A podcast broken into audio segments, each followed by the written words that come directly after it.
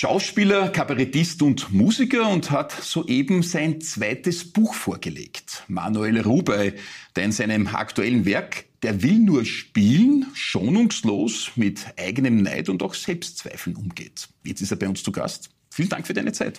Danke für die Einladung. Manuel, dein Buch ist eine Art Lebensratgeber, ein Mutmacher, würde ich geradezu sagen, zwischen den Zeilen zumindest. Mhm. Denn es ist auch starker Tobak, was dich selbst betrifft. Du bist da sehr offen mit deinem Inneren. Kapiteln wie zum Beispiel Graue Wolken und die Traurigkeit lassen schon vermuten, da geht es doch sehr intensiv eben auch um Selbstzweifel. Ist der wirklich so intensiv in deinem Leben präsent? Ich weiß nicht, ob er so intensiv ist. Ähm, das die Freiheit, die ich mir lasse, ist, dass nicht alles stimmen muss, aber dass vieles stimmt schon. Und du hast mich natürlich erwischt. Ich weiß nicht, ob ich mehr zweifle als andere, aber ich, ich glaube, es gehört zum Beruf dazu. Und mir sind aber Menschen, die nicht zweifeln, auch ein bisschen suspekt. Ähm, ich versuche trotzdem immer von Dingen zu sprechen, wo ich die Hoffnung habe, dass den Menschen, die das lesen, mhm. das quasi irgendwas mit ihrem Leben zu tun hat mhm. auch. Ja, du beschreibst quasi auf einer Metaebene eine Tour durch deine Auftritte, 99 Orte. Mhm. Und das ist eben nicht, und das schreibst du so witzig, das ist eben nicht Cannes oder München oder Nizza, sondern es ist Adnang-Buchheim und Jenersdorf im Burgenland. Richtig. Nichts gegen Adnang-Buchheim und Jenersdorf. Aber Natürlich. Genau. ja, ich bin wirklich äh, fahrendes Volk. Das ist auch das, was ich ähm, einfach liebe. Und aber es ist nicht immer ganz einfach. Aber ich bin die letzten 15 Jahre mehr oder weniger durchgehend auch auf, neben den Filmen auch auf Tour gewesen. Und dem wollte ich mal auch ein bisschen ein kleines Denkmal setzen. Ja, ja, man kriegt so mit, wie das Künstlerleben dann so ist am Abend allein im Hotelzimmer zum Beispiel. Oder einmal musstest du, weil das Hotel offenbar nicht ordentlich gebucht war, dann bei einer Familie übernachten, die dich äh, quasi eingeladen hat und prompt war dann das halbe Dorf äh, dort versammelt und du musstest mit allen sprechen. Genau. Ähm, das sind schon die Tücken der Provinz. Das sind die Tücken der Provinz, das ist gut gemeint. Das war ein Buchhändler, Ehepaar, die haben dann plötzlich das Hotel doch nicht gebucht gehabt. Ich habe dann bei ihnen übernachtet. Es gab noch eine Quiche und sie haben mich dann in ihrem Kinderzimmer, die Kinder sind, glaube ich, ins, ins Ehebett gewandert und ich habe dann im Kinderzimmer in einem zu kurzen Bett geschlafen. Solche Dinge passieren. Tatsächlich nach der Vorstellung? So, so. Nach einer Lesung, ja. Mhm.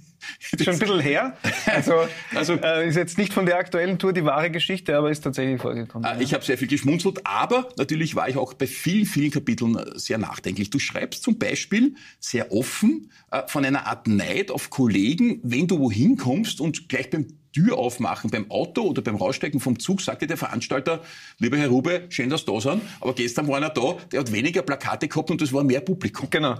Oder du schreibst von Neid in deiner Kindheit. Das fand ich sehr bemerkenswert, weil im Nachbarsgarten gab es einen Swimmingpool und da sind die Kinder immer reingehupft und ihr habt das Planschen gehört und bei euch war kein Pool. Du hast das Buch wirklich zu Ende gelesen. Respekt, vielen Dank dafür, weil es ist aus dem letzten Kapitel. Ja, ähm, ja ich habe mich, ich habe immer, also beim ersten Buch habe ich sozusagen ein Tabuthema versucht anzufassen. Diesmal war es der Neid, weil ich glaube, es betrifft sehr viele Menschen, nicht nur mich.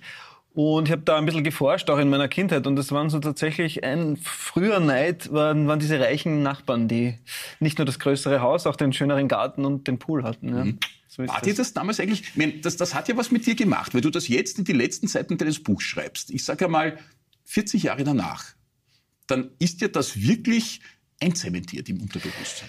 Ich glaube, wir haben alle unsere Niederlagen und ich bin ein Glückskind, das sage ich ja auch und bin vom Leben wirklich privilegiert, auch mit dem, was ich machen kann. Aber ich glaube, dass Neid ein Gefühl ist, das wirklich keiner brauchen kann und da ist auch nichts Gutes dran im Gegensatz zu Wut. Aus Wut kann man irgendwas machen, da kann man Energie draus ziehen. Neid halte ich wirklich nur für destruktiv mhm. und deswegen wollte ich das, ich schreibe immer, um die Sachen mir mal selber ein bisschen zu erklären und da habe ich dann das Gefühl gehabt, ähm, Neid ist auch wegen Social Media und so vielleicht ein Thema, das mehr Menschen betrifft als mhm. mich. Instagram, wo man Dinge vorgibt, die dann eh nicht so stattgefunden haben, geschönt wurden, aber trotzdem alle anderen nervös machen. Ja, wenn man dann trotzdem drauf reinfällt, da ist wieder einer, der ist erfolgreicher, schöner, klüger, ja. ähm, hat mehr Follower, was auch immer. Es findet sich immer jemand, der irgendwas besser kann im Internet. Du bist ja, ja trotz allem sehr, sehr reflektiert und auch ein Philosoph. Wir kommen ja dazu zu deiner quasi oh, Vergangenheit auch noch zu deinem äh, Studium, zumindest ein paar Semester Philosophie. Wir gehen äh, ein paar Semester. Ein paar Semester, aber immerhin vier. Ja? ja. Und, und, du schreibst ja da auch so mit einem philosophischen Touch, so bemerkenswerte Sätze, die, die einem wirklich sehr, sehr reinziehen. Aber wenn man das so weiß, dass es Instagram gibt mit mhm. quasi Fake-Fotos. Kippst du dann trotzdem auch als reflektierter Mensch rein äh, in den Neid bei Instagram? Ja, ich bin äh, schön, dass du das, dass ich das so darstelle. Ich bin ja auch Schauspieler, vielleicht kann ich den Philosophen ganz gut spielen. ähm, ich bin der allererste, der auf diese Sachen leider reflektiert. Ich bin auch sehr suchtveranlagt und ich mhm. rede mir ein, dass ich Instagram beruflich brauche, aber es macht mir leider auch Spaß, diese ganzen Filter auszutesten und es macht mich leider auch so, dass ich es mir dann in der Nacht reinziehe und dann manchmal traurig werde. Mhm. Mhm. Weil du glaubst, uh, Fear of Missing Out, du versäumst etwas. Ja, versäumt, ja, mit, mitunter zum Beispiel. Oder mein Beruf ist halt prädestiniert dafür, dass man äh, Rollen ganz oft nicht kriegt, weil es Castings gibt und dann kriegt es mhm. halt nur einer. Mhm. Und da kann man sich schon ziemlich reinsteigern, ja. Schaust du dir dann auch die Rollen an, die dann andere verkörpern und denkst dann, das hätte ich aber besser gemacht? Nur wenn ich ganz schlecht drauf bin, ja. Ah, ich habe mir jetzt das ein oder andere Zitat aus dem Buch rausgeschrieben, äh, das ich gerne vorlesen würde. Zum Beispiel berichtest du über ein Monster, das in deinen Gedanken auftaucht. Da heißt so schön, es, gemeint ist das Monster, mhm. es kommt plötzlich hinter der Tapete hervor, stapft auf mich zu wie King Kong und ganz egal, wie schnell ich zu rennen beginne, es ist immer da und hält Schritt. Ich habe richtig Gänsehaut bekommen, äh, wie ich das gelesen habe. Du fühlst dich da geradezu in deinen Gedanken teilweise verfolgt, offensichtlich. Genau, das passiert zum Glück sehr selten. Also ich, ich hänge sehr am Leben, ich lebe wahnsinnig gern, das muss ich dir immer dazu sagen. Aber ich kenne diese, diese Phasen, wo es halt wo es halt kippt von einer Sekunde auf die andere und wo dann irgendwie nichts mehr geht oder wo man dann das Gefühl hat, das ich weiß keinen Ausweg, ich finde keine Lösungen mehr und so. Und das habe ich ein bisschen beschrieben, aber auch eher in, in dem Glauben oder in der Hoffnung, dass das vielleicht bei den Lesenden auch was auslöst. Das tut's, glaube ich. Also ich lese ja ähm, nicht nur notgedrungen, sondern es mich auch wirklich interessiert sehr, sehr viele Bücher. Das ist ein extremes Mutmacherbuch. Das freut mich dich, sehr, wirklich. Du, na, du scheust dich da nicht davor, sagst dir auch tatsächlich, du bist ein Glücksspiel, trotz allem. Das muss man ja auch immer wieder sagen. Mhm. Das ist jetzt kein depressives Buch. Hoffentlich nicht, weil Nein, es ist es nicht. Okay. Aber man erfährt, woran man natürlich auch äh, in seinem Inneren selbst auch leiden kann oder, oder sich Schmerzen zufügt oder einfach traurig wird, dann beschreibst du aber auch immer wieder Momente, wo du da rauskommst aus dieser Situation. Ja, es ist ein ständiges Rausfinden und ich, ich, ich habe halt die letzten Jahre die Erfahrung gemacht, auch im, im, im Freundeskreis und Bekanntenkreis und auch in der Gesellschaft überhaupt, die Psyche macht komische Dinge. Wir leben, braucht man nicht dazu sagen, in, in Krisenzeiten. Vieles ist irgendwie beängstigend und vieles lässt sich auch nicht so leicht verarbeiten. Und ich, wenn ich mit etwas, wenn ich eine Botschaft habe, dann vielleicht die, dass man, dass es okay ist, sich Hilfe zu holen, wenn die wenn das Gehirn komische Dinge tut. Mhm. Ja, apropos, also apropos komische Dinge. Immer wieder deutest du ja auch mehr oder weniger klar einen gewissen Hang zum Alkohol an. Ähm, es ist eine Fiktion, ja? du hast ja gesagt, es muss nicht alles stimmen. zufällig so wie ich. Es muss nicht alles stimmen. Es muss nicht alles stimmen. Ja. Äh, immer wieder steht das da drinnen, äh, sozusagen, und, und das ist ja auch sehr nachvollziehbar, wenn man jetzt äh, irgendwo in der Provinz, äh, ich nehme wieder das äh, Beispiel Jennersdorf, aber ich liebe das Südburgenland, muss ich gleich dazu ich sagen. Ja, ja, man ist dann dort im Hotelzimmer, man ist ganz alleine, die Lesung ist vorbei, man kennt natürlich nicht unbedingt jemand. Jetzt kann man schauen, dass man dort äh, irgendwelche, ich sage jetzt mal sehr ähm, profan Aufrisse macht, oder man geht tatsächlich brav ins Hotelzimmer und schläft dort ganz alleine ein. Du bist ein verheirateter Mann, also das Thema Aufriss ist zumindest jetzt offiziell kein Thema. Richtig. Gut. Richtig. Bleibt das Hotelzimmer über? Ja, oder bleibt auch durchaus ähm, das Gespräch mit den Veranstaltern oder mit dem Publikum. Nur in dem Land wird immer und überall Alkohol getrunken und ich äh, kenne das auch. Mhm. Und das, ich finde die Dinge auch anzusprechen irgendwie ganz gut und ich glaube, dass ich mich sozusagen rauswage aus der Deckung, indem ich sage, ich mache mich nicht darüber lustig, dass andere trinken, sondern ich habe dieses Thema auch, ich kenne das, ich liebe den Rausch und gleichzeitig weiß ich, dass, ich, dass es sehr gefährlich ist und dass wir das immer ein bisschen rausfinden müssen. Mhm. Wo sind die Grenzen? Ja, Rausch ist ja was Beflügelndes. Viele sagen ja, Künstlerinnen und Künstler können nur dann auch wirklich gute Leistung, vor allem im Kreativbereich, äh, bringen, wenn sie zumindest einen gewissen Rauscheffekt haben aber kein Spiegeltrinker sind. Das glaube ich nicht. Das ist das erste Mal, wo ich ein bisschen widersprechen würde. Ich glaube, ähm, das Kunst auch einfach Arbeit ist und es gibt sehr viele, Stephen King zum Beispiel ähm, ist ein gutes Beispiel, der jahrelang auf Drogen geschrieben hat und sagt, seine guten Bücher hat er aber dann nüchtern geschrieben. Mhm, also mhm. ich glaube, mhm. dass es ein bisschen dazugehört mhm. im Sinne vom Mythos und mhm. Rock'n'Roll und der Gedanke und wenn wir jung sind und so, aber ich glaube nicht, dass es das braucht, eher im Gegenteil. Okay, sehr interessant. Also ich bin zwar durchaus nicht frei von Schuld, aber drogentechnisch wirklich unerfahren äh, und vollbringe alle meine äh, vielen Sendungen, wo mich jeder fragt, ob ich einen Boscher habe, sinngemäß, wie man das überhaupt machen kann, im Jahr 200 Sendungen produzieren, äh, quasi nüchtern. Mhm. Wundere mich eh, dass es immer heißt, das geht alles nur auf Drogen. Mhm. Also ich verstehe das ja so, wie du das sagst auch. Ja, ich verstehe das Konzept Drogen auch sehr gut, weil, weil wir mit der Öffentlichkeit konfrontiert sind, weil wir mit Ängsten, weil, man, weil du musst ja auch jedes Mal dich quasi aus der Deckung wagen ja. und 200 Mal im Jahr und dass man sich da Hilfsmittel sucht, finde ich sehr menschlich und sehr naheliegend. Ob es wirklich ein Hilfsmittel auf lange Zeit, Sicht ist, sei mhm. dahingestellt. Ja, bei mir äh, definitiv nicht. Es geht ihm tatsächlich auch anders, aber ich kenne sozusagen diesen Drogenzugang noch nicht. Aber gut. Äh, ein letzter Punkt, den du auch sehr selbstkritisch sagst, das ist die Smartphone-Sucht und ausgerechnet deine Kinder, man würde ja annehmen, es ist umgekehrt, machen dich darauf aufmerksam, das geht jetzt wirklich nimmer, sozusagen. Ja, also das, diese Geschichte kann ich erzählen, die ist auch im Buch und die ist tatsächlich so passiert. Wir haben irgendwie kurz vor dem Urlaub die gro große Idee gehabt, wir verzichten jetzt eine Woche lang am Attersee, weil es dort eh so schön ist, alle vier aufs Smartphone und haben das den Kindern 24 Stunden vor Abfahrt gesagt. Die haben sich irrsinnig gewehrt und waren wahnsinnig wütend, haben es aber dann angenommen und durchgezogen, ihre Mutter sowieso.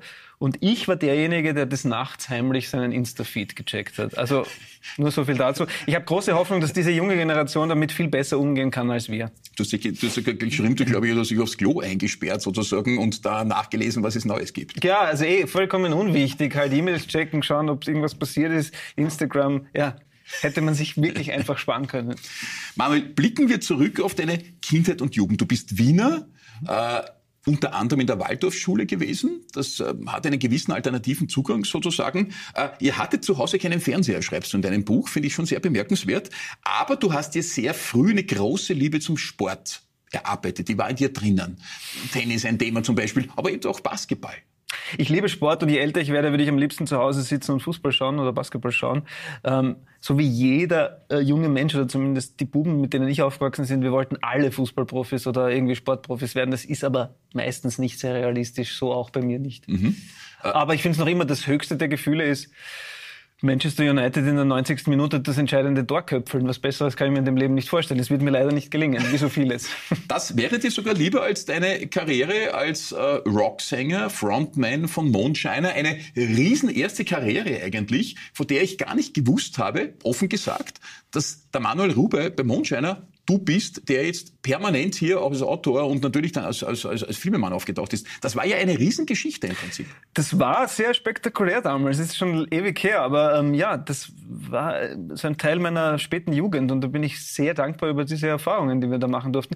Ähm, ich glaube, Rockstar im großen Stil, wie das heute vielleicht in Österreich Wander oder Bilderbuch sind, ist vielleicht vergleichbar mit Manchester United. 90. Minute. 90. Minute. Das hält sich wahrscheinlich ziemlich die Waage. Also ich muss ja sagen, ich liebe meinen Job, aber mit einer E-Gitarre auf einer Bühne zu stehen vor 50.000 Leute und auch abzusingen, da würde ich tauschen. Ja, verstehe ich. Schon. Ja. Das hat was. Ja. Ah, du hast das gemacht. Das, was wir sind zum Beispiel. Riesencharterfolg 2006, habe ich jetzt nachgesehen. Mhm.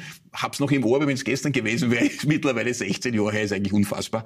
Äh, dieser Tag fährt Straßenbahn. Das war eine Nummer, wo ich mir gefragt habe, was machen Sie eigentlich mit dieser Nummer? Ich weiß es auch nicht. Was ich, also, ich habe den Text zwar geschrieben, aber das ist ja das Schöne, dass man manchmal einfach so Dinge aufschreibt und dann grölen das Menschen mit. Aber was es genau heißt, Gut. Weiß, glaube ich, niemand. Da bin ich beruhigt, weil ich habe mehrfach auch diskutiert, was wollen die uns eigentlich sagen? Mhm. Hat niemand beantworten können. Äh, aber das war eben Mondshiner, eine, eine Gruppe. Du warst äh, Gründer und Frontman und Sänger und äh, Gitarrist und alles in einem. Rund zehn Jahre hat das gehalten. Mhm. Dann habt ihr das Projekt wieder begraben und nach einer gewissen Pause kam dann die Familie Lessig, ein Nachfolgeprojekt. Genau, ich war eigentlich ähm, vorher auch schon in Bands. Also seit ich irgendwie weiß ich nicht, 14 Jahre alt bin, bin ich irgendwie immer in Bands gewesen. Und ich finde es obwohl ich eigentlich gar kein Musiker bin, wirklich, das, äh, ich kenne zu viele echte, richtige Musikerinnen. Ähm, ich bin musikaffin und ich stehe gern vorne und ich habe gern die Goschen offen und ich singe auch gern, aber ich habe großen Respekt vor echten Musikern. Obwohl ich kein richtiger Musiker bin, war ich immer in Bands und bin mhm. gern in Bands. Das ist wie ein guter Freundeskreis oder so. Man ist so ein bisschen verschworen gegen den Rest der Welt und habe auf Touren, auf Bühnen im Kollektiv wahnsinnig schöne Erfahrungen gemacht. Schon. Und dann tust du trotzdem allein äh, in Lesungen in äh, Jennersdorf im Burgenland. Ja, das muss man sich auch einmal reinziehen. Ich äh, bin aber sehr, sehr gerne mit Menschen, die ich mag, unterwegs. Also es muss nicht immer alleine sein. Ja, im Gegenteil. 99 Orte sind auch sehr viel glamouröser dabei, muss man jetzt offen sagen. Du hast sie alle angeführt in deiner Liste. Mhm. Äh, da hat mir auch jemand gesagt, äh, ist ganz interessant, du hast Bad Ischl in Salzburg verortet. Ist das so? Das ist Oberösterreich. Das weiß ich natürlich, ja. aber das tut mir leid, dann ist das falsch. Das steht in Salzburg drin. Haben wir auch gewundert, ja? Verdammt. okay. Wir müssen sofort die erste Auflage einstellen. Ist eine wirkliche Kleinigkeit. Mhm. Ja, vier Semester Philosophie, wir haben das schon schon besprochen.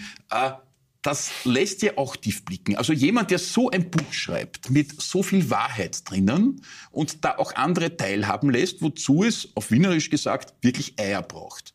Äh, der muss ja einen Zugang haben, der anders ist als Mainstream. Äh, ein Philosophiestudium bei dir ist offenbar nicht zufällig passiert. Doch, also weiß ich nicht. Ähm, danke für diese wirklich wahnsinnig schönen Blumen, die du mir hier verbal hinüberwirfst. Ähm, ich habe am Reinhardt-Seminar vorgesprochen mit 17 und wurde da, bin da, glaube ich, in der zweiten Runde rausgeflogen und habe dann gedacht, okay, das ist die große Schauspielschule. Wenn die sagen, der ist nicht geeignet, dann kann ich das nicht machen habe nicht gedacht, dass es mehrere Möglichkeiten gibt und auch mehrere Meinungen, sondern mir gedacht, na gut, wir werden das wissen. Und habe dann aus Verlegenheit mir gedacht, okay, was mache ich? Und meine zwei damals besten Freunde haben Philosophie inskribiert, habe ich auch Philosophie inskribiert. Daher kam das. Ich bin dann sehr mhm. unglücklich geworden auf der Universität, mhm. ähm, weil ich gemerkt habe, dass andere viel klüger sind als ich und weil ich eigentlich mein ganzes Leben lang gewusst habe, dass ich Schauspieler sein will. Mhm. Und bin dann da nach zwei Jahren oder fünf Semestern wieder weg und habe dann eine andere Schauspielschule mhm. gemacht. Aber dieses Reflektieren und in sich hineinhören und das auch noch dann verbalisieren und in, in, in ja, Sätzen, die einem einfach reinziehen, das zu Papier zu bringen, das ist doch Philosophie. Ich weiß nicht, ob das schon Philosophie ist, aber wenn du das so empfindest, möchte ich dir natürlich nicht widersprechen. Ich würde sagen, es ist noch keine Philosophie, aber, aber ja, ich, ich lese gern und ich finde Worte toll und ich finde Sprache super und mhm. ähm, wie, wie bezeichnet es gerne, wie ihr wollt. Gut. Mhm. Ja, seit rund 15 Jahren ja auch eine Karriere von dir, die dich dann wirklich auch weithin bekannt gemacht hat, das Produzieren von Filmen und, und Fernsehserien. Äh, Falco, verdammt, wir leben noch. Äh, die Hauptrolle von dir gleich in eigentlich noch relativ jungen Jahren damals, ist mittlerweile jetzt ja auch schon 16, 17 Jahre her. Dann Soko Donau, Soko Kids, mehrere Rollen im Tatort, äh, Fernsehserien wie Braunschlag und Altes Geld. Du warst da in kurzer Zeit, und das kommt wirklich zack, zack, zack, zack, zack, zack aufgelistet, auch vom Timing, in, in, in dichtester Phase. Du warst da extrem umtriebig. Ja, es hat dann, äh, der, der Falco-Film hat wirklich erfreulicherweise sehr viele Türen geöffnet und mich sehr schnell bekannt gemacht. Und dadurch haben sich viele Möglichkeiten ergeben, die wahrscheinlich sonst länger gedauert hätten. Das mhm. stimmt. Mhm. Und äh, zuletzt äh, hat man den Eindruck, jetzt eben wieder die Lesungen, äh, die Musikkarriere, ein bisschen Familie lässig, aber nicht so viel. Es ist alles jetzt, man hat ja den Eindruck, in, in jedem neuen Film, der irgendwie gemacht wird in Österreich, so vor zehn Jahren, schaut immer der Manuel Rube raus. Das ist jetzt nicht mehr so, oder? Nein, das ist, finde ich, die letzten Jahre deutlich zurückgegangen und weil ich es mir vielleicht auch ein bisschen genauer anschaue, oder sagen wir so, ich will mich auch ungern wiederholen und wenn ich das Gefühl habe, die Rolle habe ich irgendwie schon ähnlich gespielt, dann muss ich es nicht nochmal machen, weil ein Film auch eine sehr aufwendige Arbeit ist. Mhm. Ich drehe wahnsinnig gern, aber bin jetzt gespannt. Ähm, ich komme jetzt auch in ein Alter, wo vielleicht sich das Rollenfach ein bisschen ändert. Also schauen wir mal, was die nächsten Jahre so bringen. Aha, na gut, du bist mittendrin. Ich darf sagen, 43 Jahre. Also ich meine, das ist ja quasi exakt arithmetisch eigentlich die, die Lebensmitte. Ist das so? Ja, gut, ja. Also es ist noch viel, viel. Also da gibt's ja, noch viel, schauen wir ja. das noch ein bisschen. Äh, schauen wir noch. Äh, unter anderem Kabarett. Thomas Dipschitz, äh, einer deiner Partner, ihr, ihr tut gemeinsam oder habt das auch viele Jahre gemacht und jetzt Solo-Kabarett auch. Genau, Kabarett war irgendwie eigentlich ein Grund, warum ich mit dem Beruf angefangen habe. Ich habe als Jugendlicher halt wahnsinnig viel Kabarett geschaut, dass Josef Hader ist oder auch die Hektiker. Mhm. Und bin dann ein bisschen weg davon und habe dann zufällig den Thomas bei einem Dreh kennengelernt und das war so ein ein Erlebnis, wie es halt alle paar Jahre passiert. Und dadurch, und dann haben wir begonnen mit dem Schreiben, mit dem Gemeinsamen, weil wir einfach Figuren, wir haben es so geliebt, gemeinsam Figuren zu erfinden. Und so bin ich da quasi über die Hintertür wieder zurückgestolpert aber eben mit Goldfisch auch alleine auf der Bühne. Äh, das ist dann wieder das Touren als Einzelkämpfer sozusagen, hatten wir schon mit den 99 Orten auch vorher schon. Ist das nicht auch schön, in einer Gruppe das zu machen, wie es bei Mondscheiner war oder zumindest mit einem zweiten Partner? Weil alleine dann irgendwo zu sein, ist schon heftig, oder? Total. Also ich habe einen Techniker mit, der auch ein Freund von mir ist. Das macht es wesentlich einfacher. Aber ich wollte es einfach immer schon mal ausprobieren, ähm, wie das ist, weil es ein bisschen als Königsklasse gilt, sich alleine rausstellen. Das ah, ja. ist einfach nochmal was anderes und okay. das, das habe ich in erster Linie mal für mich machen müssen. Und, aber ich gebe dir ganz recht, es war irgendwie schön und ich möchte es auch gar nicht missen, aber ich bin sehr gerne auch im Kollektiv mhm. unterwegs. Mhm. Ja, 50 Prozent ist das neu ausverkauft, das sagen viele, die da stehen. Ich habe äh, vorige Woche die Nina Hartmann damit konfrontiert. Ja, äh, es räumt dann jeder ein, das ist halt irgendwie ein anderes Verhalten nach den Pandemien. Äh, manche haben schlicht und einfach verlernt, am kulturellen Leben irgendwie teilzunehmen. Ja, der Mensch ist ein Gewohnheitstier und wenn man so lange das nicht hat, dann ähm, mittlerweile hat jeder einen Beamer. Es gibt tolle Streaming-Angebote, wie wir alle wissen. Es gibt fantastische Serien. Ich bin der Erste, der, da vollstes Verständnis hat, wenn man auf der Couch liegen bleibt. Mhm. Ähm, Mal schauen, ob die Leute wieder zurückkommen oder ob es die nächsten Jahre noch so bleibt, dass man uns einfach ein bisschen mit weniger. Mhm. Aber also, ich glaube, es weiß einfach nicht. Es kommt dann aber auch an bei dir. Also, ihr merkt das auch sozusagen, dass ihr jetzt nicht nur sagst, na ja, schaut, sind nicht so viel da. Das hat auch unmittelbare Auswirkungen auf euch. Ja, das hat auch wirtschaftliche Auswirkungen. Ja, ja, Nein, na klar kriegt man das mit. Dass, das, aber vielleicht ist es auch im besten Fall, um etwas Positives daraus zu ziehen, dass man wieder ein bisschen demütig wird und nicht mhm. davon ausgeht, dass mhm. immer alles ein Selbstläufer ist, mhm. sondern dass man merkt, okay, jetzt muss man vielleicht wieder, muss man sich die Leute wieder abholen. Sehr spannend, Manuel, ein anderer Bereich, äh, den ich zitieren darf, da begegnest du deiner eigenen inneren Stimme im Buch. Und äh, diese innere Stimme sagt, ich bin nur zurückgekommen, weil du wieder ins Grübeln gerätst, weil du dich nicht mehr konzentrieren kannst, weil du statt zu lesen ständig scrollst und deinen Alkoholmissbrauch statt mit Sport mit Zuckerattacken kompensierst. Dein innerer Monolog findet statt? Ja, ich hatte so einen, einen unsichtbaren Freund als Kind, den Franz. Ja. Und der ist beim Schreiben, beim ersten Buch schon, ist er irgendwann plötzlich wieder da gewesen. Und ähm, das hat einfach einen großen Spaß gemacht, mit dem ins Gespräch zu kommen. Also, weil ich mich einfach daran zurückerinnert habe, dass mir der in traurigen, einsamen Stunden als Kind einfach irgendwie, das kennt man ja, mhm. einfach so, ein Freund war, der mich immer verstanden hat. Und das finde ich schön, dass du das als innere Stimme stimmt irgendwie, aber der kam im Schreibprozess. Das Tolle am Schreiben ist, dass, dass Dinge irgendwo daherkommen, wo man eigentlich, die man sich nicht ausgedacht hat, vermeintlich, sondern plötzlich tauchen Figuren auf, wo man so einfach nur sagen kann, okay, willkommen, keine Ahnung, wo du herkommst. Und, aber mit, mit, mit diesem inneren Monolog äh, bist du auch umgegangen. Also den, den muss ja irgendwie befeuern. Ich meine, du bist ja nur einer. Äh, und irgendwie musst du ja dann aktiv Antworten auf die innere Stimme geben äh, und dann wieder weiterreden als innere Stimme. Also wie muss man sich das vorstellen? Ja, da kommt mir, ich arbeite, glaube ich, bei allen Sachen irgendwie gleich. Da kommt mir die, die Schauspielerei zugute, dass man sich halt versucht, dann in diese Figur reinzudenken. Puh. Und das ist auch das großes Vergnügen. Da bin ich auch wieder beim Stippschitz. Das hat uns immer wahnsinnigen Spaß gemacht, sozusagen in den Figuren miteinander zu sprechen. Wir haben dann irgendwann kennengelernt und gedacht, das ist eine interessante Figur. Dann haben wir auf der Fahrt von St. Pölten nach Salzburg quasi beide als diese Figur zum Beispiel gesprochen. Und das macht etwas. Ähm, und da sagt man Sätze, die man sich, wo man nicht weiß, wo die herkommen. Und so funktioniert ein bisschen auch der Schreibprozess. Org. Da sieht man schon, ein Künstler hat ein Innenleben, wo man als Normalo äh, sich denkt, wow, da ist er wirklich, äh, das ist schon anders. Ja, die Antithese eines Lebens in der Öffentlichkeit ist der Rückzug ins Stille. Das ist bei dir unter anderem ein Haus, äh, gemeinsam mit der Frau, mit den Kindern. Sie wohnt äh, jetzt nicht äh, Hauptwohnsitz, aber ein Nebenwohnsitz in Niederösterreich im Kamptal. Mhm. Äh, da gehört auch ein grüner Daumen dazu, weil da gibt es auch einen Garten. Das stimmt, den habe ich leider nicht. Also den Garten habe ich schon, aber den grünen Daumen habe ich nicht. Ähm, es war auch ein Lernprozess. Ich habe die ersten Jahre versucht, diesen Garten wirklich zu domestizieren und in den Griff zu bekommen, bin kläglich gescheitert. Meine Frau hat einen grünen Daumen, hat aber auch nicht so viel Zeit, weil sie berufstätig ist. Und jetzt lassen wir den Garten durchaus auch verwildern. Das ist sehr schön, das zuzulassen, dass man eben vieles nicht kontrollieren kann. Eben, da gibst du die Kontrolle ab. Genau. Ja. Nicht äh, leicht, aber wichtig. Eben, das ist ein bisschen, weil, weil da geht es ja auch um, um Kontrolle, Kontrollverlust, äh, wie weit man sozusagen äh, des eigenen Körpers Herr wird. Genau. Beim Garten hast du dich entschieden, du lass es einfach laufen weil ich kapituliere und merke, ich schaff's nicht.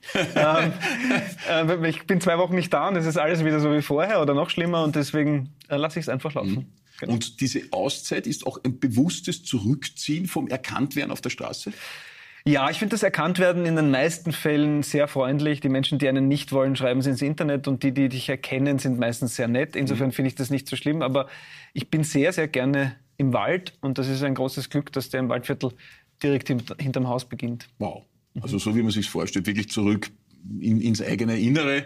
Ja, ein, also ich hätte es als, als äh, Teenager nicht gedacht, aber je älter ich werde, desto mehr fasziniert mich wirklich oder dieses zuzulassen, dass dass man in der Natur irgendwie gut drauf ist oder dass es einfach etwas äh, Beruhigendes hat. Ja. Ihr seid noch gar nicht so lange verheiratet jetzt. Ich glaube 2018, 2019 ist es gewesen, ein paar Jahre. Äh, wie geht's denn so? Gut. Ich bin sehr gern verheiratet. Ja. Wirklich, hat sich nicht viel verändert. Wir haben zwei Kinder, ja. schon wesentlich länger. Und ich glaube, dass das ein, ein größerer Eingriff ist, zwei Kinder gemeinsam zu haben, als, als einen Ehering. Ähm, also, aber also, es fühlt sich gut an. Fühlt sich gut an. Ja. ja, du sagst es ja zufrieden. Also wenn du da so alleine jetzt in Adnan Buchheim sitzt im Hotel, äh, zweifelst du nicht daran, ob das eine gute Idee war, äh, zu heiraten und damit ja letztlich auch ein, ich sage jetzt mal sehr pathetisch, Keuschheitsgelübde abzugeben. Nein, ich zweifle da gar nicht daran. Also vor allem das Tolle ist, dass dass das alles so wachsen konnte, dass, dass meine Frau das von an, wir sind schon so lange beieinander, dass sie das wirklich von aller Anfang an mitbekommen hat und diese ersten Schritte schon zu Mondscheinerzeiten.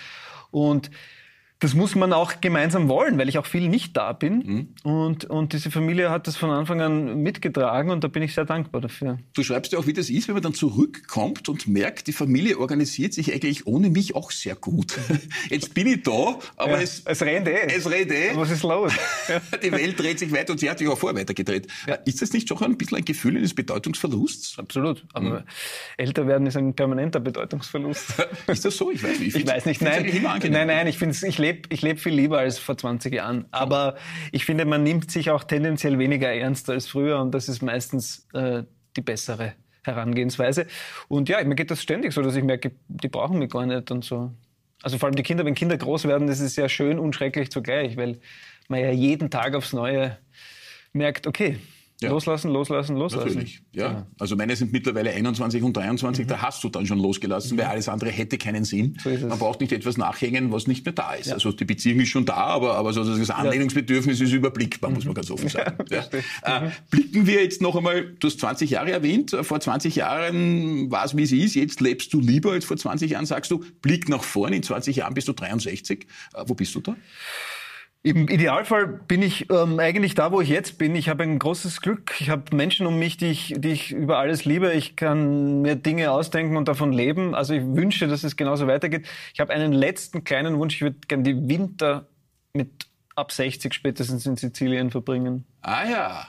Das, das, ist interessant. Könnte ja. ich noch dazu fügen. Mhm. Sonst, glaube ich, bin ich sehr zufrieden. Weil Italien so ein Lebensgefühl für dich vermittelt, das du im Waldviertel dann vermisst. Genau, weil die Waldviertel ist ganz wunderbar, aber die, die, die Eleganz von Italien und die, der Fokus auf die Kulinarik und, und die, die Schönheit des Landes und der Städte und speziell Sizilien habe ich sehr ins Herz geschlossen. Würde ich dem sozusagen im Sommer im Waldviertel, dazwischen in Wien, Winter in Sizilien, das wäre so die Idealvorstellung. Das heißt, da bleibt für Winter früh und der Herbst über. Genau. Aber es gibt ja eigentlich nur noch zwei Jahreszeiten gefühlt. Insofern. Ja. Jetzt weiß ich, wieso du da in einem Nebensatz reingeschrieben hast, das Waldviertel, das sind halt keine Italiener. Steht da drin. Steht da drin? Steht da drin. An den Satz kann ich mich nicht, aber dafür sind ja. Waldviertler Waldviertler, sind auch ganz wunderbar. Ja, ja sowieso. Also, möchte sie nicht gegeneinander ausspielen. Ich liebe es, äh, es ist eine großartige Gegend zum Radfahren, zum Mountainbiken, mhm. zum Sportmachen, zum Laufen. Mhm. Du bist sehr sportlich, muss man abschließend noch sagen. Ich äh, habe meine Nikotinsucht mit mit Laufen kompensiert. Also ich liebe Sport, ob ich sehr sportlich bin, ist nochmal eine andere Frage. Auch das schreibst du sehr offen, quasi das Switchen der Nikotinsucht in ein anderes Suchtverhalten, aber in dem Fall glaube ich, ist es eine positive Sucht. Ich glaube auch. Manuel Rube, vielen Dank für den Besuch im Stadtgespräch. Vielen Dank.